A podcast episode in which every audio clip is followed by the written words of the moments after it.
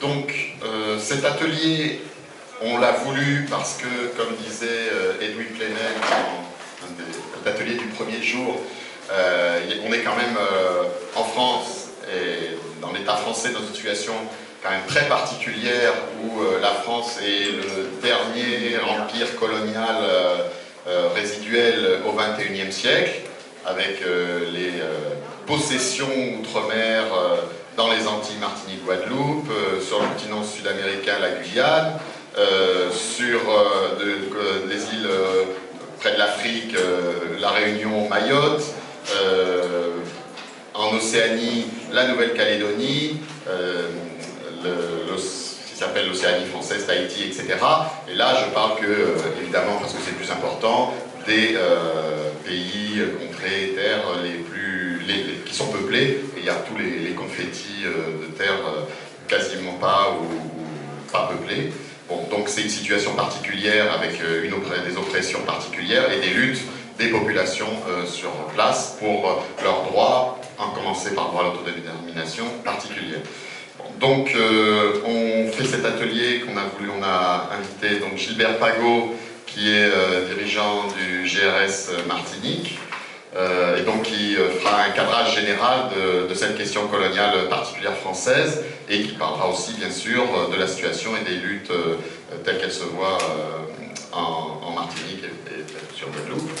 Et on a souhaité évidemment aussi inviter les, représentants du peuple kanak, en particulier on avait invité l'USTKE, mais parce qu'il y a un, de manière générale on a des liens chaleureux avec eux, et euh, aussi parce qu'il y a une situation là conjoncturelle très importante qui est le référendum euh, pour la souveraineté, pour l'autodétermination, qui aura lieu le 4 euh, novembre 2018, qui est la concession du bout des lèvres faite, ou la manœuvre faite par le gouvernement français après les grandes luttes du peuple kanak en 1986, 80, enfin avant, mais celle qui avait explosé en 86-88 et où il n'avait pas pu, euh, ils avaient été réprimés euh, très très durement dans les années suivantes et il n'y a jamais eu droit à ce qu'ils expriment euh, leur autodétermination.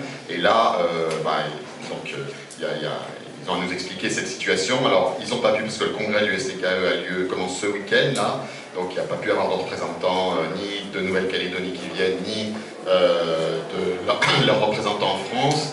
Ils, nous, essayaient désespérément de trouver un étudiant de l'organisation étudiante euh, euh, proche de l'USTKE, mais manifestement ça n'a pas été possible. Mais heureusement, parce qu'on arrive souvent à résoudre des problèmes, voilà, le camarade Daniel Guerrier qui est là, donc au bout de la table, qui, est, qui a été longtemps président de l'AISTKE, qui était l'association... AISDPK. Association Information au soutien au droit du peuple Voilà, et qui donc est présent à cette université d'été, et qui donc pourra revenir après l'intervention de Gilbert Pagot euh, sur la situation aujourd'hui en Nouvelle-Calédonie au moment de la préparation de ce référendum. Euh, voilà, il dira ce qu'il en pense et ce qu'en pensent les euh, Kanaks, les associations, organisations Kanak sur place. Tous les camarades toutes les camarades qui sont présents. Euh, cette intervention euh, vient à la suite d'une première intervention que j'ai faite euh, dimanche, où je présentais les luttes coloniales en Martinique, en Guadeloupe et en Guyane pendant les années 60, c'est-à-dire de 1958 à 1974 où là j'ai montré à la fois les luttes populaires et les luttes euh, anticoloniales qui s'étaient déroulées avec tous les procès, etc. Donc je ne reviendrai pas dessus. Mais euh, en fait, euh, ceux qui ont suivi cette conférence vont se rendre un peu plus à l'aise dans l'exposé que je ferai ce matin. L'exposé que je fais, c'est sur la situation postcoloniale et sur la situation, du moins, coloniale, la question coloniale en France, et je vais aborder plusieurs points. D'abord, euh, il y a un premier point qui m'intéresse beaucoup, c'est ce qu'on peut appeler, ce qu'on appelle d'ailleurs, y compris dans les milieux universitaires, ils appellent ça le post-colonialisme. Et j'ai vu que tout le monde y va fortement. Post-colonialisme, bon, dans l'acception, ce n'est pas ce que je veux dire, mais comment les gens comprennent ça On comprend ça comme étant, bon, eh ben, le colonialisme, c'est fini. Nous sommes maintenant tombés dans une période post-coloniale, puisque la décolonisation euh, a été faite. Alors, euh, c'est faux. Parce que la France, elle, par exemple, a refusé la décolonisation, de fait. En particulier, euh, elle a créé en 1945, à la fin de la Seconde Guerre mondiale, elle a créé ce qu'on appelle l'Union française, avec toutes ses colonies, la Grande Union française. Ensuite, euh, pour ceux qu'elle a appelés les anciennes colonies, ce qu'on appelait les vieilles colonies. Alors les vieilles colonies, il s'agit de ces territoires qui avaient été colonisés dès le XVIIe siècle par la France. Et ces vieilles colonies, euh, dès le XVIIe siècle, eh bien, euh, elles ont été fondées d'abord sur la déportation d'esclaves africains qu'on a amenés dans les Amériques particulier euh, dans toutes les colonies françaises d'Amérique. Alors là aussi, peut-être que beaucoup de gens ne le savent pas, mais par exemple dans la Caraïbe, la France possédait 18 territoires. Maintenant, quand on vous parle des Antilles françaises, on vous parle de la Martinique et de la Guadeloupe. Mais à l'époque, la France avait 18 territoires entre Sainte-Croix, Saint-Barthélemy, Saint-Martin, Saint-Christophe, la Guadeloupe, Marie-Galante, la Dominique, la Martinique, Sainte-Lucie, Saint-Vincent, euh, Grenade, Tobago et Trinidad. Euh, ce sont donc euh, des régions qui ont été des colonies françaises, dont le centre de la colonisation pour tout ça se trouvait en Martinique. Martinique servait de centre. Alors ces vieilles colonies eh ont obtenu, je dis bien, mais nous allons mettre obtenu entre guillemets parce que nous allons parler euh, plus tard, obtenu le statut de DOM, de département d'outre-mer. Département d'outre-mer parce que depuis la Révolution française, lorsque ces colonies ont participé massivement à la Révolution française, là aussi, on parle beaucoup, et c'est euh, avec raison, de Toussaint Louverture et de l'ancienne colonie de Saint-Domingue. Mais on oublie de dire ce qu'a été euh, la force révolutionnaire euh, en, dans les petites Antilles qui se sont soulevées parce que les esclaves qui étaient là, eh ben, ils avaient entendu dire qu'il y avait une déclaration du 26 août 1789 qui disait que les hommes naissent libres et demeurent égaux en droit. Alors, c'est évident qu'ils ont dit ça c'est très bien. Et ils avaient imposé une première abolition de l'esclavage qui avait été euh, votée par la Convention euh, le 4 février 1794, c'est le 16 pluvieuse euh, en deux, et ces vieilles colonies avaient obtenu à ce moment le droit par une loi qui avait été votée par la Convention, ils avaient le droit que tout citoyen des colonies devenaient citoyens français, c'est-à-dire y compris les Noirs, etc. Ce qui n'a pas été le cas lors de la deuxième colonisation qui commence en 1830, par contre, avec euh, l'invasion de l'Algérie et qui se perpétue après par euh, l'occupation de l'Afrique noire et puis qui se perpétue aussi avec euh, l'installation en Indochine, dans le sud-est asiatique, et l'installation aussi en Kanaki, c'est-à-dire euh, dans l'Océanie, etc. Mais là, ces colonies qui viennent en 1830 n'ont pas obtenu le statut de vieille colonie comme les autres, celles dont je ai parlé, elles ont obtenu un statut qu'on appelait le fameux statut de l'indigénat. Je ne sais pas si, euh, qui était une autre forme. je ne vais pas rentrer dans tous les détails, mais euh, ensuite, toujours en 1946, après 1946, il y a eu, euh, lorsque De Gaulle arrive au pouvoir, et qu'il il déclare, on, fait de lui l'homme de la décolonisation, du moins c'est ce qu'on disait, et le fameux discours de, de Brazzaville, euh, le fameux discours de Brazzaville, il préconisait, eh bien, euh, il va créer la communauté française. Et en fait, en 1945-46, en dehors des territoires sous mandat, comme le Liban et la Syrie, qui avaient été attribués après la Première Guerre mondiale, en dehors de euh, l'indépendance du Maroc et de l'Algérie en 1956, qui étaient des territoires sous Tunisie. Qu'est-ce que j'ai dit euh, Oui, c'est bien, vous corrigez chaque fois que je fais. Euh, c'est une tactique pour voir si vous suivez. Bon, mais alors. Vous voyez, je suis un peu de mauvaise foi. Mais, mais bon, vous avez parfaitement raison.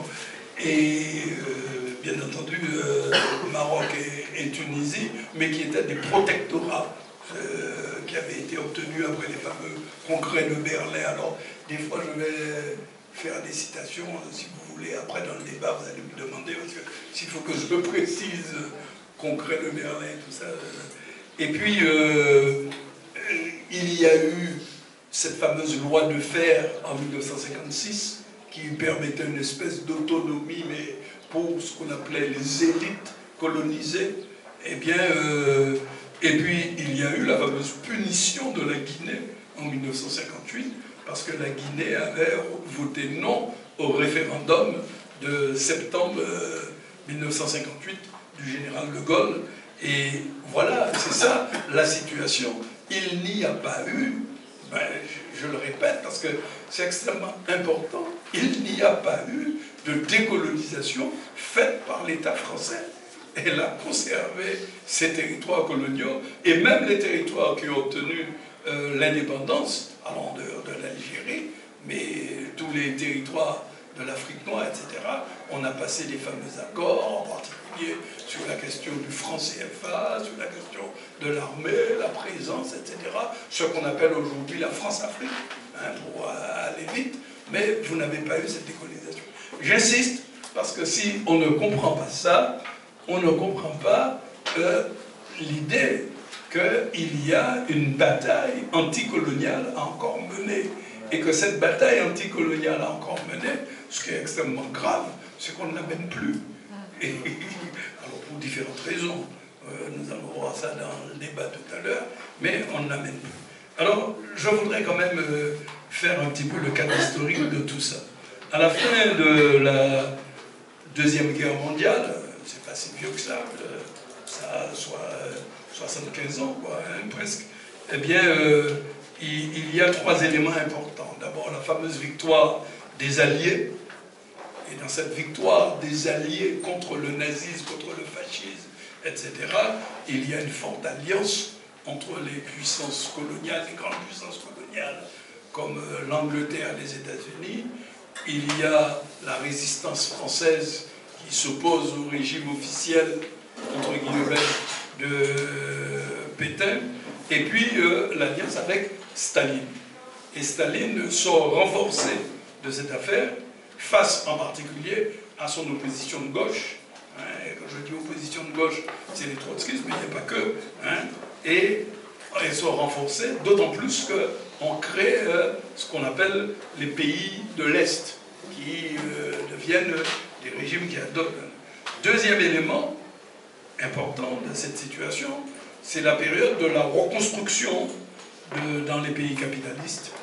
Une reconstruction parce qu'il y a eu beaucoup de destruction, parce qu'il y a eu, euh, bon, je ne vais pas entrer dans tous les détails, mais il y avait les luttes du mouvement ouvrier avant la guerre qui avaient amené un certain nombre de conquêtes ouvrières extrêmement importantes en particulier le Front populaire en 1936, avec toutes les conventions qui avaient été obtenues pour... Euh, euh, bon, je ne vais pas rentrer dans les détails non plus, mais c'est l'époque de ce qu'on appelle euh, au niveau international le welfare state, c'est-à-dire l'époque de bien-être. C'est aussi, comme on reconstruit, c'est l'époque de certains pleins emplois. C'est le début de ce que des économistes, pour, par la suite, ont appelé les 30 glorieuses, c'est-à-dire le moment où il y aura plein d'emplois, il y aura un bouleversement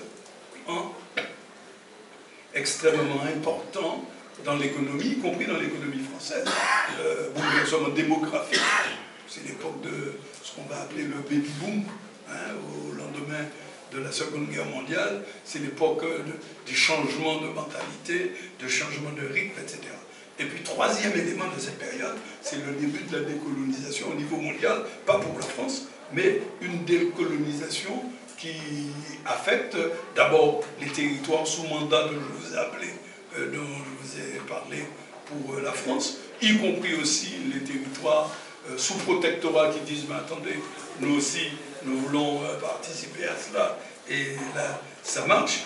Mais toutes ces colonies avaient participé massivement à la défaite du fascisme. Alors là aussi on oublie, mais en particulier euh, on a parlé beaucoup des tirailleurs sénégalais. Je ne sais pas si vous connaissez au moins le terme, mais on appelait tirailleurs sénégalais. D'abord les Sénégalais, c'est vrai, mais il n'y avait pas que, c'est-à-dire toutes les colonies qui se sont mobilisées massivement pour aller défendre la mère patrie, parce que c'est comme ça qu'on présentait cela. Et il faut voir tous ces gens qui se sont battus et cette décolonisation. Or, alors parmi, euh, il y a un élément qui est caractéristique, parmi les gens qui euh, étaient partis, euh, par exemple en Martinique et en Guadeloupe, qui au moment du régime de Vichy, alors on appelait ça chez nous le régime de l'amiral Robert, eh parmi ces gens qui étaient partis pour aller défendre la France, il y avait des jeunes lycéens, il y avait un petit lycéen qui était plus français que tout le monde, qui s'appelait France Fanon et qui est parti, qui a fui en euh, la Martinique en bateau pour aller rejoindre euh, l'armée anglaise euh, à la Dominique et pour pouvoir participer à la lutte pour délivrer la France. Et il participe à la marche sur l'Italie et il remonte jusqu'en Allemagne. Il est très fier de cette bataille qu'il mène en tant que grand Français. Mais c'est au moment où il débarque en France et qu'il mène cette lutte qu'il se rend compte que, mais tiens, attention, il y a des choses. Alors, on a par exemple sa correspondance avec sa mère, où il dit, mais maman, nous nous sommes trompés, nous sommes plus français que les Français. Il le dit dans la lettre qu'il envoie à sa mère euh, en 1944, au moment où il a débarqué en France pour participer. Euh, euh, je donne cet élément. Ensuite, oui, mon Dieu, voilà, ça c'est mon gros défaut. Attends, tu as raison. Dès que vous en avez marre, vous me dites j'arrête. Ensuite, une deuxième période extrêmement importante, c'est la période qui va de 1949 à 1956. Cette deuxième période, alors j'essaie d'aller vite, là c'est la division brutale, ah ouais, brutale, j'enlève le mot tard, c'est la division entre les alliés qui vont créer ce qu'on appelle deux blocs, le fameux monde libre face euh, au, monde qu'on appelle le monde de fer. Je n'explique pas, mais ça c'est extrêmement important. Le deuxième élément important, c'est la mise en place, le renforcement du socialisme bureaucratique et la mainmise stalinienne. Hein. Mais ce renforcement euh, bureaucratique et la même mise salinienne, eh bien, euh, entraîne déjà des débuts de crise, et en particulier l'Allemagne de l'Est, ou bien la Yougoslavie avec Tito, ou bien la Hongrie en 1956, ou encore la Pologne, hein, tous, ces pays. Autre élément de crise dans ce socialisme bureaucratique, c'est l'apparition de la révolution chinoise en 1949. Et ça, c'est un élément qui joue. Et troisième élément, eh bien la France, dans ça, non seulement continue sa politique de refus de la décolonisation, mais elle s'engage dans la guerre en Indochine contre l'indépendance de l'Indochine et elle s'engage dans la guerre d'Algérie. C'est extrêmement important. Alors bien entendu, il y a la loi de fer. Euh, je vous ai dit qu'il et une petite retouche, mais en même temps, la France, par exemple, soutient l'agression euh, du fameux canal de Suez en 1956. Alors je fais beaucoup d'allusions, vous m'excusez, mais c'est pour respecter un petit peu le temps qu'il... Euh, et puis on arrive à une troisième période qui est extrêmement importante, et qui est importante euh, pour nous, pour nous tous, mais pour le courant NPA, qui est en tous les cas un certain nombre d'éléments dans cela, c'est l'époque où, politiquement, la situation est jugée comme étant celle qui apporte trois éléments qu'il faut mettre ensemble. Ces trois éléments qu'il faut mettre ensemble, c'est la crise des pays euh, au régime bureaucratique. Après la mort de Staline et le fameux 20e congrès de 1956, et on sait que ces pays-là sont en crise. Ça, c'est un élément. Deuxième élément, ce sont les premières réactions ouvrières dans les pays développés, en particulier en France.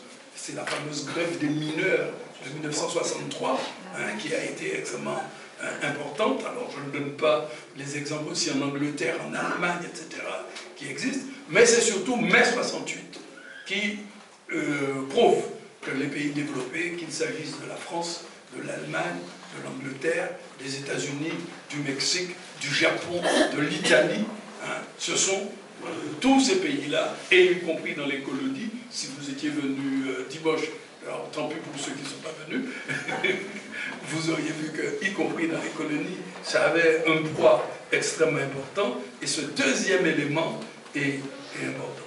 Et c'est aussi, à cette époque, un déferlement mondial de la décolonisation à laquelle ne peut plus résister la France. D'abord, il y a la fameuse conférence de Bandung.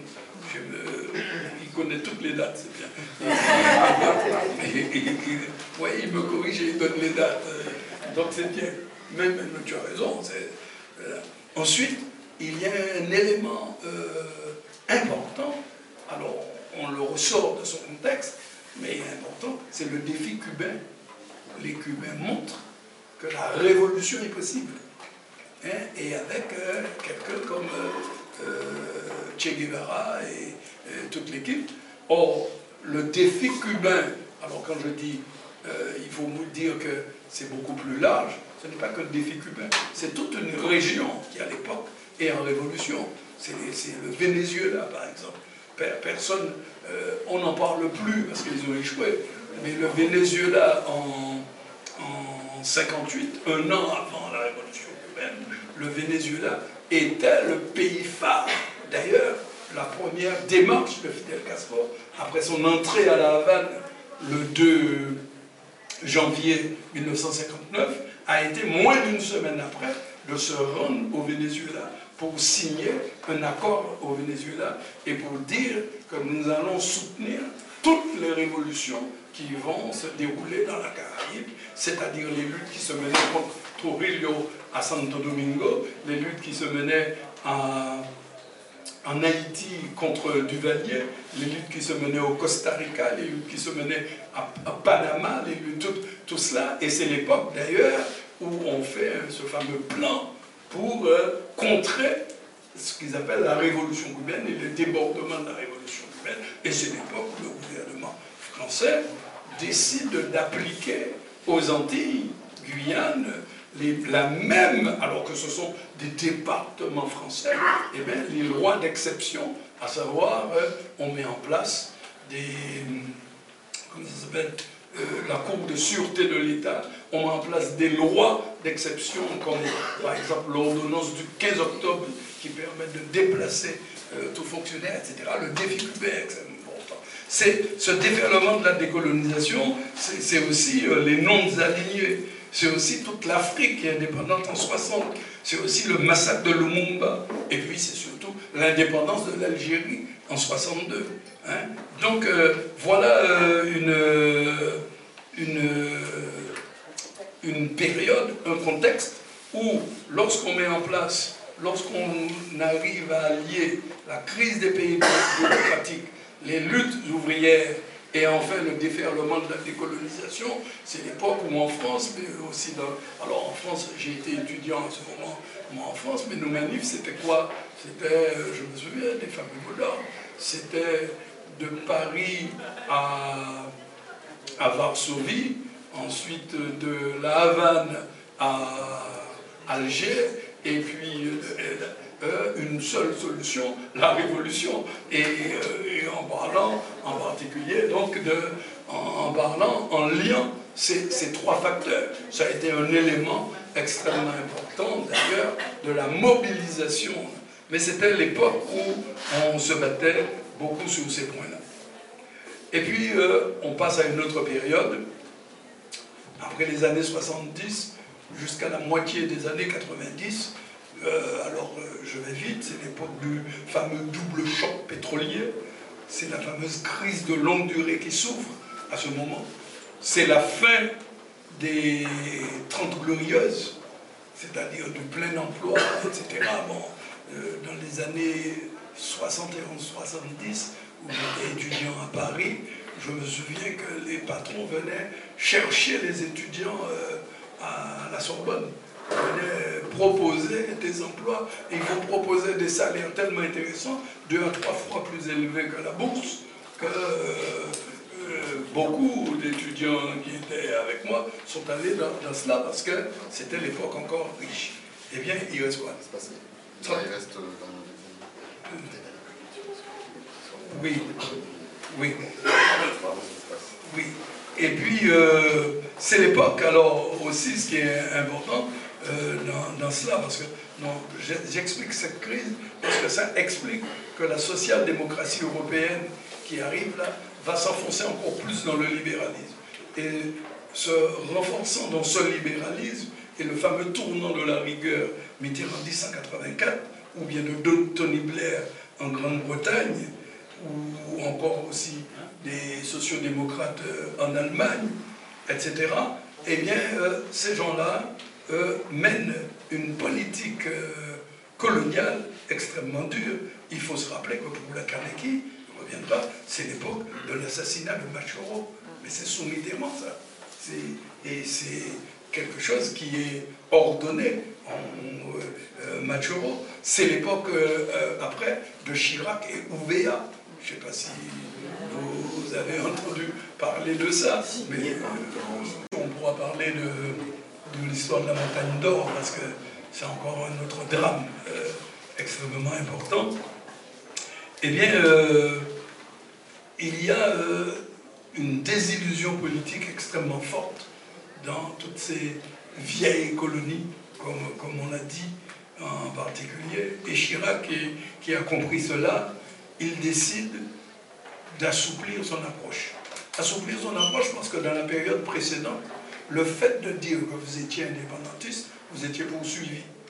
Vous disiez que vous étiez indépendantiste ou autonomiste, vous étiez poursuivi ou rayé de votre emploi. Je ne sais pas si vous imaginez ce que ça veut dire. Hein. Dans des territoires qui se disent, que l'on dit qu'ils sont des départements français. Hein. Donc, euh, il décide d'assouplir son approche et il propose un référendum en 2003 aux Antilles, leur disant si vous voulez plus vraiment être euh, département d'outre-mer, vous faites votre choix, mais vous faites votre choix dans le cadre de la République française.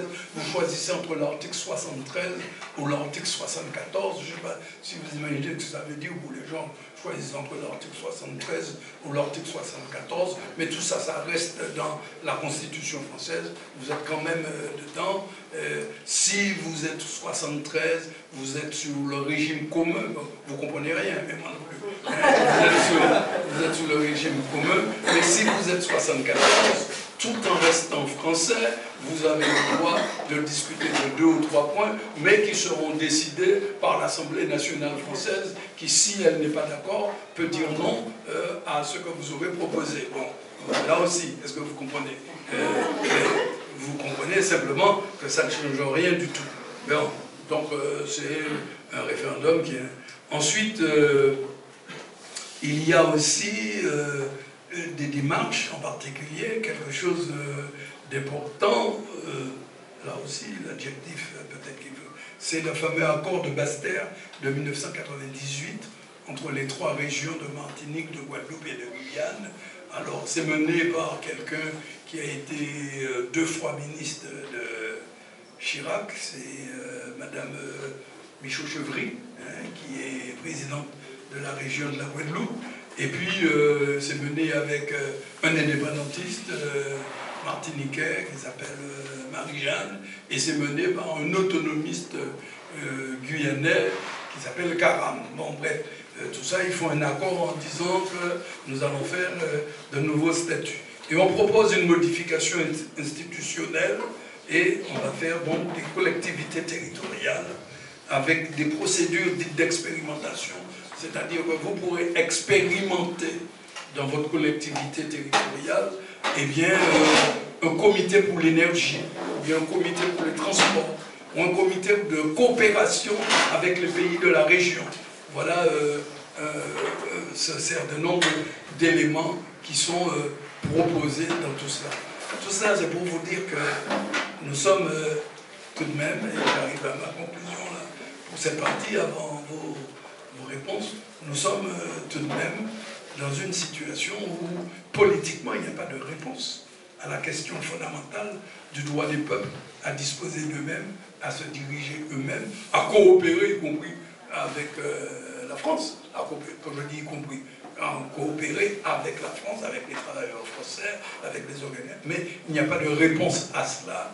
Et, euh, par conséquent, la question euh, coloniale, on a besoin non seulement du côté des pays colonisés, mais nous allons en parler dans la discussion, mais maintenant du côté du pays qui colonise, eh bien, du soutien des révolutionnaires, ça doit être, ça doit redevenir, en tous les cas, ce qui avait été une des marques de l'anticolonialisme en France dans les années 60 et 70, et qui, à mon avis, a un peu disparu. Alors, ce n'est pas un reproche, hein, je n'ai pas aligné là pour euh, recevoir euh, les leçons. Mais c'est pour dire qu'il ne faut pas se laisser tromper par la propagande impérialiste et l'histoire de post-colonialisme, eh bien, il faut que vous rejetiez tout cela. Merci de m'avoir écouté. J'ai tout de suite envie de réagir à ce que vient de dire le camarade Pagou, car du coup, il a vraiment bien brossé tout le tableau colonisation française qui perdure, effectivement. Euh, et j'ai juste envie de rajouter quelque chose d'historique. C'est, il a cité un moment le Front populaire. Le Front populaire, comme vous le savez, cas ont dit que ça avait été une révolution manquée, comme mon camarade Daniel Guérin. Mais ça n'a pas été simplement une révolution manquée, ça a été un rendez-vous manqué de la décolonisation. Car faisait partie prenante du Front populaire tous les grands dirigeants qui vont apparaître dans les villes d'après. Ho en était, Messaliach en était, Bourguiba en était. Ils étaient partie prenante du Front populaire. Quand on pense que Blum va effectivement dissoudre l'étoile nord-africaine en 1937, alors que l'étoile nord-africaine faisait partie du Front populaire. Et à l'époque, il était tout à fait possible de s'asseoir autour d'une table, car tous, tous ceux qu'on va retrouver après dans les luttes étaient présents et étaient camarades ensemble. Je, le dis effectivement sous couvert de Daniel Guérin, qui à l'époque animait la commission anticoloniale, anticolonialiste du Front populaire et s'est retrouvé très très isolé parce que les sociodémocrates déjà de l'époque étaient totalement les soutiens de la colonisation, car la colonisation est aussi malheureusement un enfant de la Troisième République. Euh, alors après, je vais d'où je parle? D'où je parle, je m'appelle Daniel Guerrier, je me suis impliqué dans le combat anticolonialiste quand j'avais 15 ans au moment de la guerre d'Algérie. Soyez rassurés, plutôt du côté des Algériens. Euh, ben, dans les réseaux Vidal-Laquette, ça c'était lié à ma famille. Et j'ai rapidement fait connaissance justement de Daniel Guérin et j'ai accompagné Daniel Guérin dans toutes ses luttes euh, anticolonialistes. Et c'est d'ailleurs lui qui m'a missionné en, dans le Pacifique quand, pour des raisons professionnelles, car je naviguais dans la marine marchande, j'allais régulièrement dans le Pacifique. Et donc j'ai rencontré des dirigeants historiques comme Pouva le grand dirigeant polynésien, qui avait passé 15 ans de sa vie en exil en métropole parce qu'on l'avait faussement accusé d'avoir voulu incendier Papété, mais c'était complètement une machination. Et j'ai rencontré dès cette époque, donc en 67, quand je vais pour la première fois de l'Académie, le vieux Yann Séléné Ouregay, qui va être un dirigeant du FUC, Front Unique Libération Kanak, qui va être partie prenante du Front et qui va être la tendance la plus radicale du Front. Donc ma connaissance de la Nouvelle-Calédonie et des Kanaks date de 67. Par le vieux Yann, je rencontre des jeunes militants qui après vous allez connaître, parce qu'ils vont vieillir, tout comme moi. Et ils vont devenir, y compris des représentants du front. Vous avez tous connu Jimmy Minari, qui était un grand copain, qui a été longtemps représentant du FNKS en France. Et j'étais un très grand ami de Nanaïn Oregay, le frère de Louis Cotra Oregay, tous les deux fondateurs de l'USTK en 81. Et, et a été représentant du front en France. Donc mon, compagnonnage je ne suis pas le Kanak, je ne suis pas non plus Caldoche. Je pourrais répondre sur qu'est-ce que c'est qu'un Caldoche. Je ne m'autoriserai absolument pas à parler au nom des Kanaks. On ne va pas faire non plus du colonialisme à l'envers ou du paternalisme à l'envers en disant qu'est-ce qu'ils devraient faire? Ils sont face à une situation, les uns réagissent d'une façon, les autres réagissent d'une autre. Ça ne veut pas dire que je n'ai pas ma propre mais je ne m'autorise pas ce rôle-là. Et, d'ailleurs, là, on me demande de présider, enfin de co-présider au pied levé. C'était pas du tout prévu, je devais être dans la salle avec vous. Ça veut dire aussi, si je vous emmerde, on s'arrête. et puis que je peux parler d'autre chose. Et qu'en plus, je suis pas toujours d'accord avec moi-même, donc euh, je suis très ouvert. Euh, alors, comme je ne sais pas du tout ce que vous connaissez l'histoire de Machiavelli, j'ai envie de vous lire une petite fable qui résume à elle toute seule l'histoire et l'arrivée euh, des Français en Nouvelle-Calédonie, donc prise de possession en 1853 avec l'amiral mais ça avait été découvert bien avant par des navigateurs, jusqu'à aujourd'hui.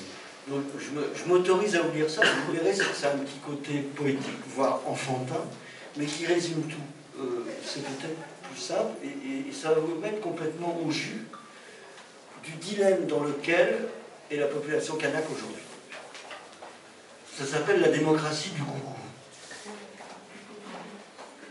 Nous vivions paisiblement dans une maison entourée d'un jardin fertile. Sur une partie caillouteuse éloignée de la maison, une cabane où nous remisions les outils. Un jour, deux étrangers frappèrent à notre porte. Comme de coutume, et la coutume c'est important chez les Kanaks, nous offrîmes l'hospitalité. Dès le lendemain, ils nous réunirent et déclarèrent Nous vivrons désormais ici. Ils avaient les armes à la main, nous dûmes nous soumettre. Quelque temps après, un des nôtres protesta contre l'intrusion. Ils le tuèrent. Ils firent venir des leurs, pris pour domestiques des hommes d'une île voisine. Alors ils nous expliquèrent La cohabitation n'est plus souhaitable. Vous ne vivez pas comme nous, et de toute façon, la maison n'est pas assez grande. La cabane au fond du jardin reste inutilisée. Vous vous y installerez. Plusieurs années s'écoulèrent. Nous décidâmes de ne plus supporter cette situation.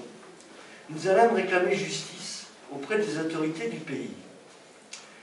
Qu'à cela ne tienne, nous répondit-on, nous organiserons un vote de tous les résidents de ce domaine. La voix du pouvoir ajouta un vote dans le respect de la démocratie. Un homme, une voix. Dans la cabane avec les enfants, nous étions sept. Dans la maison avec les domestiques, ils étaient dix. Nous étions, nous sommes Kanak. C'est exactement le problème du référendum qui approche. À vrai dire, on a écrit ça avec des amis dans les années 80, au moment des événements, et on avait fait croire que ça avait été écrit par, Louise Michel. Mais, parfois on est facétieux. Mais pourquoi Louise Michel C'est très important.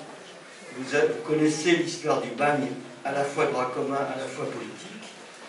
Des milliers de déportés de la commune ont été en Nouvelle-Calédonie, dont Louise Michel.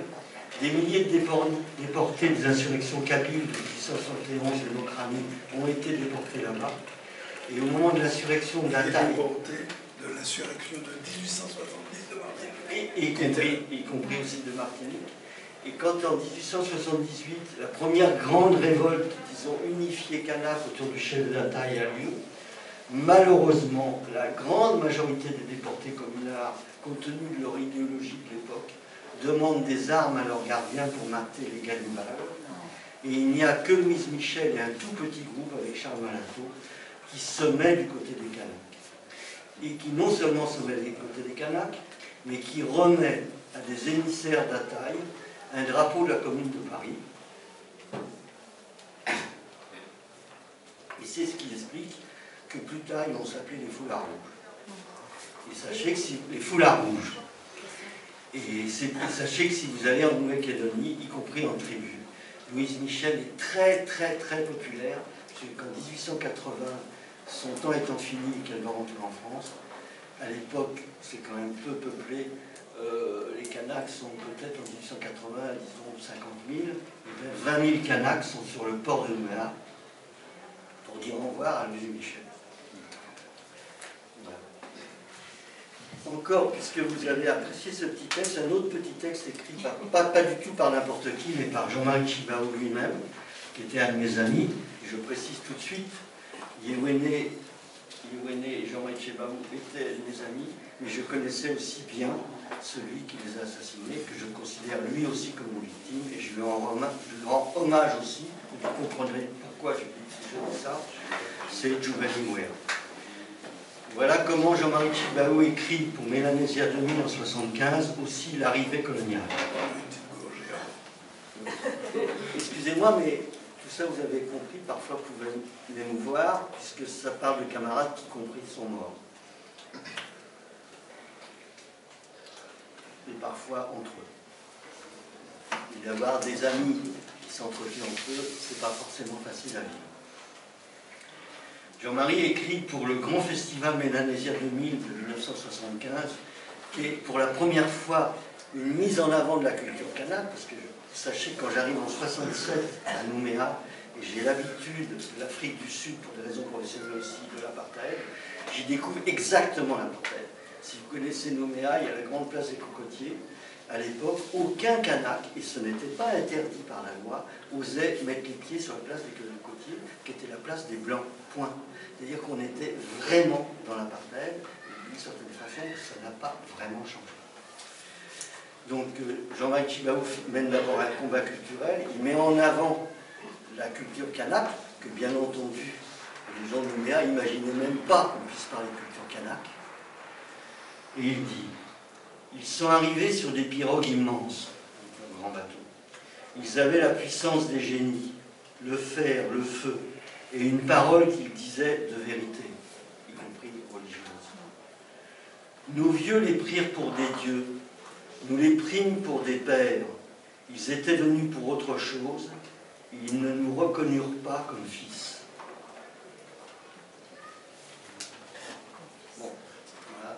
Euh, c'est une façon de... Bon, maintenant je rentre plus dans le sujet. Mais je ne sais pas si vous avez apprécié de rentrer dans le sujet de cette façon-là. Ah euh, alors, euh, où on en est maintenant? Il faut à tout prix revenir sur ces fameux accords Matignon. Les accords Matignon, c'est 88. Alors déjà, je fais, des, je fais des retours en arrière. La Nouvelle-Calédonie, effectivement, est par exemple le territoire d'outre-mer qui a le gouvernement territorial le plus ancien. Ils en ont un depuis 58. Mais dans la main des colons. Euh, ensuite, il y a eu différentes luttes et différentes discussions, différents statuts. En particulier, il faut vraiment parler de Naville des Roches, qui est une conférence en France, où d'ailleurs Jean-Marie Chilaou, Yémené, tout ça sont déjà présents, parce que dans l'Union calédonienne, qui est un vieux mouvement, fondé en réalité après la Deuxième Guerre mondiale, et à vrai dire fondé par peur du communisme. Pourquoi? On avait fait venir, pour travailler dans les mines, beaucoup d'Indochinois, en particulier de Tonkinois. En 1946, les mines en Nouvelle-Calédonie se couvrent de drapeaux rouges, effectivement de ces mineurs Vietcong. La France a très très très peur, en réalité on va les renvoyer chez eux. Et les églises, aussi bien protestantes que catholiques, ont suscité des associations, y compris pour mener des canaques. Alors pourquoi il n'y avait pas de canaques dans les mines? Parce qu'on n'avait pas réussi réellement à les exploiter, c'est-à-dire qu'ils s'y refusaient physiquement, y compris en se laissant mourir, y compris en se faisant massacrer. Il faut quand même savoir que quand on pense qu'en 1853, les canaques étaient représentés à peu près 80 000 individus, et qu'ils étaient plus que 15 à 20 000 vers 1915-1920. Maladies, massacres, désespoir, suicide, et tout ça, à tel point que les colonisateurs de l'époque disaient le problème kanak va se régler tout seul, ils vont disparaître. sachez qu'ils ont déjà gagné sur ce plan-là. Et c'est important de le dire, puisqu'aujourd'hui, ils sont plus de 100 000. Donc, quel que soit ce qui se passe pour la Calédonie dans les prochains mois, ça, c'est déjà gagné. Le peuple kanak, eh bien, le génocide n'a pas marché, il s'est inversé. sur la culture, ils ont gagné aussi, parce que maintenant leur culture est reconnue. C'est des points fondamentaux, parce que maintenant il y a un Sénat coutumier, et, quand on dit la coutume kanak, ce n'est pas que la coutume qu'on fait comme ça d'hospitaliser, c'est vraiment la culture et même la civilisation kanak qui parvient des points de nous donner des leçons de démocratie, y compris à nous occidentaux. Pourquoi je dis Naville-les-Roches Parce qu'à Naville-les-Roches, alors, l'Union calédonienne, donc, qui va être issue de ces associations créées par les Rogiers, et ça va devenir l'Union calédonienne avec un pharmacien caldoche qui s'appelle le Normand. Et bon, aussi, enfin, le slogan était deux couleurs, un seul peuple. Mais c'était aussi pour calmer les choses de peur de ce parti communiste calédonien qui avait existé avec Jeanne Tunica en 1946 et, et ses Indochinois. Donc ça vient de là. Mais des jeunes de l'Union calédonienne, Éloin Macheron, Pierre de Clerc, effectivement métropolitain là-bas, mais qui s'était mis au service de l'Europe. Yewene Yewene, Jean-Marc Chibaou et un autre qui s'appelle François Blanc. Donc cinq jeunes, en 77, vont faire basculer l'Union calédonienne de la revendication d'autonomie à la revendication d'indépendance. Sur les cinq, ils sont tous morts, quatre assassinés quatre assassinés, et y compris assassinés dont on ne connaît toujours pas exactement ce qui s'est passé.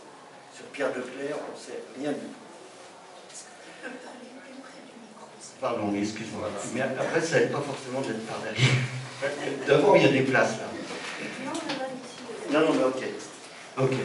Donc c'est pour vous situer quand même la gravité du problème. On n'est pas en train, on n'est pas dans de la rigolade. Et quand euh, le copain a fort raison de dire que le système colonial est en place, ces réseaux sont en place, et, pas, que les réseaux gouvernementaux. Aussi en Calédonie, se sont rapatriés en Calédonie des pieds noirs après la guerre d'Algérie, dont d'authentiques anciens dirigeants de l'OAS, comme Maresca, dont des gens comme Morini qui a dirigé les milices de la Fleur. Et ces gens-là sont prêts à reprendre le fusil, vraiment. Dans les années 80, ils avaient fait des listes de, gens à abattre et je possède dans mes archives ces listes. Donc, c'est pour un peu euh, situer l'ambiance. Alors, qu'est-ce qui se passe en 83 Les Kanaks, et c'est tout à leur honneur, inventent la notion de victime de l'histoire. Qu'est-ce qu'ils appellent victime de l'histoire? Ce sont des descendants de bagnards a un droit commun, parce que quand on était politique, on était renvoyé en métropole, à qui on donnait des terres avec un système de semi-liberté, et c'était une façon de coloniser aussi, en leur donnant des terres. Car beaucoup d'éleveurs broussards sont des descendants de Bagnard. Euh, de l'histoire aussi les descendants des gardiens qui sont restés, victimes de l'histoire aussi des colonisations libres, par exemple des paysans d'Alsace-Lorraine qui avaient refusé d'être enrôlés dans l'armée allemande en 70, qui étaient venus là, euh, des, gens importés comme des réunionnais pour la canne à sucre, ça s'est fait aussi. Et donc les, les reconnaissaient que s'il y avait un référendum un jour, ces gens-là avaient le droit de participer au vote en tant que victimes de l'histoire.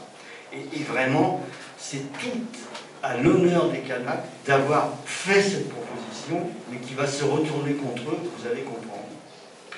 Si aujourd'hui, au référendum qui va avoir lieu, on en était resté à la définition de victime de l'histoire, comme je vous le dis, 30 000 individus participeraient au référendum en dehors des Kanaks. Or, les Kanaks aujourd'hui ne représentent que 38,9% de la population. On les a rendus volontairement minoritaires chez eux, quand je dis volontairement, y compris par des circulaires ministérielles, la circulaire Mesmer de 72, disant au commissaire il faut faire du blanc. Faire du blanc, c'est les rendre minoritaires, et faire du blanc, c'est pas, faire, pas forcément faire venir des blancs, y compris faire venir des Antillais. Et, c'est arrivé qu'il y ait eu des discriminations de la part d'Antillais vis-à-vis de Kanak, c'est-à-dire en inventant une hiérarchie dans les degrés de, dans le fait d'être racisé. Donc, le, référendum, si on en était resté là, d'une certaine façon, serait gagné. Or, je vais vous expliquer qu'il va être perdu. Mais tous les dirigeants canals sérieux savent qu'il va être perdu. Et pourtant, certains choisissent d'y aller, d'autre part, on y reviendra. Euh, pourquoi? C'est parce que le gouvernement, depuis cette époque, s'est employé à faire, glisser ce corps électoral bloqué. Alors, corps électoral bloqué, c'est vrai que c'est anticonstitutionnel du point de vue de la Constitution française. Il a fallu prévoir des exceptions. Normalement, tout Français a le droit de vote, et c'est un territoire français. Mais là, il y a un corps électoral particulier, mais dans lequel petit à petit on a fait rentrer des gens, si, si bien que le 4 novembre pourront voter en fin de compte des gens qui pourront prouver qu'ils avaient domicile, et domicile ça peut être une boîte aux lettres, en Nouvelle-Calédonie avant 98. Mais c'est pas du tout la même chose que le corps électoral bloqué au titre de l'histoire. Si bien que dans le futur référendum, seulement 35 000 individus vont être exclus de ce vote alors qu'ils votent à toutes les élections parce que citoyens français sur un corps électoral d'environ 200 000. À partir de là, compte tenu que les Kanaks sont minoritaires, à partir du moment où on va faire voter, y compris toutes les nouvelles populations venues avec le boom du nickel des années 60-70, et y compris même des populations venues après les événements des années 88, ce qu'on appelle les événements, mais qui a été quand même une vraie guerre, mais l'Algérie aussi, on appelait ça les événements, les événements d'Algérie. Mais je vais revenir, pour les Kanaks, ça a quand même été une vraie guerre, compte tenu de leur petit peuple. Juste pour signifier ça. Quant au massacre d'Ouvéa, il y a 19 morts Kanaks. Si vous faites un ratio pour ce petit peuple, c'est comme si nous avions demain 20 000 morts. C'est-à-dire l'équivalent des morts de la commune de Paris, qui a assommé la population française sur deux générations. Il faut aussi avoir ça en tête pour comprendre à quel point les Kanaks ont été assommés par le massacre d'Ouvéa. Donc en fin de compte, pour eux, c'était une guerre, pas simplement des événements. Eh bien, du coup, le référendum, par ces, par ces différents subterfuges, effectivement, d'avance, on en connaît le résultat. Alors, curieusement, la puissance coloniale, dont nous sommes des citoyens, mais nous sommes des anticolonialistes citoyens de la puissance coloniale, et c'est ce qui nous donne le devoir de réagir, parce que ça se fait en notre nom, en mon nom et en votre nom, va considérer que le référendum est perdu s'il ne va pas dans le sens des Kanaks. C'est pas banal de la part d'une puissance coloniale, mais c'est ce qu'il y avait dans les accords Matignon et Nouméa de 98. Et du coup, les Kanaks vont avoir deux parties gratuites. Ils pourront réorganiser un référendum en 2020 et en 2022. Il n'y a aucune raison que les trois ne soient pas perdus, compte tenu, y compris de ce que j'ai parlé des, des rapports démographiques et j'y reviendrai, et comment vont voter les communautés non kanak, que je pourrais appeler les blancs entre guillemets, mais qui ne sont pas tous blancs?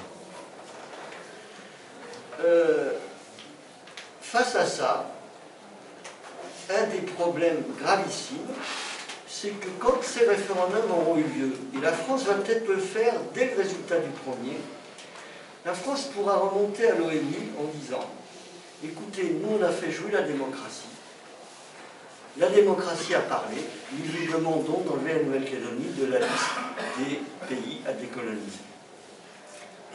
En s'appuyant sur la démocratie référendaire avec la démocratie du coucou.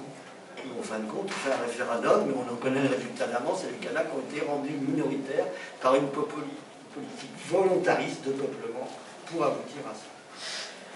Ça, c'est un aspect gravissime en, revanche, un petit aspect qui peut, parce que c'est pas très drôle ce que je vous présente comme euh, horizon, il y a quand même une chance. C'est que tout récemment, c'était pas clair dans les accords, mais ça a été redit. La situation d'autonomie actuelle de la Calédonie qui n'est pas moindre. Sachez que par exemple les Corses, aussi bien nationalistes du FLNC que autonomistes d'aujourd'hui, réclame d'obtenir le même niveau d'autonomie que la Calédonie d'aujourd'hui. C'est pas banal venant du FNLC. Ce qui prouve quand même que cette autonomie n'est pas moindre. Ils ont un gouvernement, ils ont des ministres, ils ont un budget, ils ont des impôts, et en réalité, ce qui leur échappe, c'est ce qu'on appelle le régalien. La monnaie, la justice, les affaires étrangères, l'armée. Mais déjà, dès à présent, ils ont un très haut niveau d'autonomie. Ce qui ne veut pas dire, je précise, que là-dedans, les communautés non kanak n'y ont pas un énorme pouvoir.